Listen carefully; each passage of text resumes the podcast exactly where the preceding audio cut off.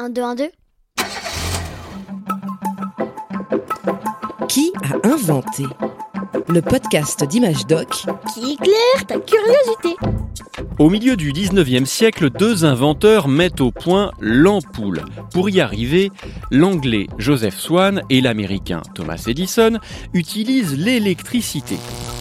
C'est une révolution. Quelques années plus tard, dans les pays occidentaux, cette invention permet d'éclairer des villes entières. Mais leur ampoule gaspille beaucoup d'énergie. Pour bien comprendre, rappelle-toi ce grand principe scientifique. On sait que l'électricité est une forme d'énergie et que l'énergie peut se transformer en chaleur. Or, quand on chauffe du métal à très très haute température, on voit qu'il devient rouge, parfois même orange ou jaune pâle et lumineux. On peut donc éclairer grâce à l'électricité. L'ampoule de Swan et Edison transforme l'électricité d'abord en chaleur, puis la chaleur devient de la lumière seulement quand le filament chauffe tellement qu'il se met à briller.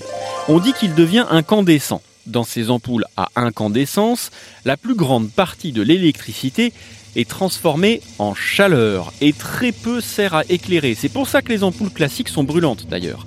Bref, avec ce type d'ampoule, lorsqu'on s'éclaire, on gaspille énormément d'électricité. C'est pas terrible pour la planète et puis ça coûte cher.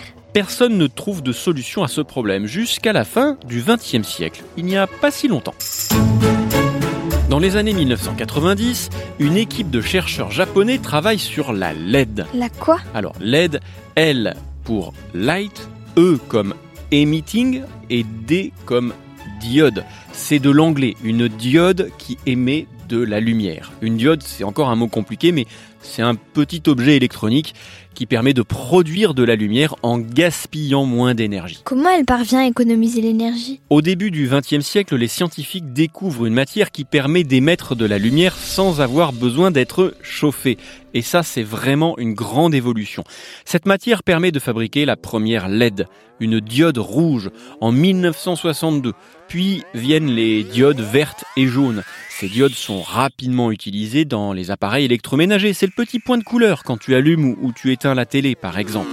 Ah mais c'est ça une diode, fallait le dire avant. Ces diodes, au début, ne sont pas très puissantes. On ne peut pas éclairer une pièce dans la maison. Et puis surtout, on n'arrive pas à fabriquer de LED blanche. Jusqu'aux travaux de ces chercheurs japonais et de leur chef, le scientifique Shuji Nakamura.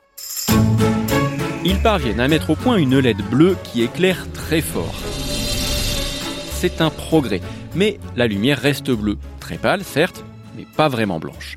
Ces chercheurs ont donc l'idée d'ajouter un produit jaune sur la diode. Et là, Hurrah Le mélange de la lumière bleue avec ce produit donne une belle lumière blanche, assez puissante pour éclairer toute une pièce.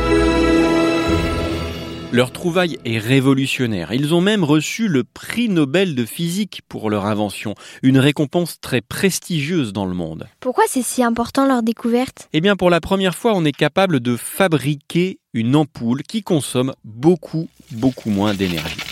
Les ampoules à LED durent 20 à 50 fois plus longtemps et elles transforment presque toute l'électricité qui les traverse en lumière. Elles en perdent beaucoup moins sous forme de chaleur. Elles permettent donc d'économiser de l'énergie.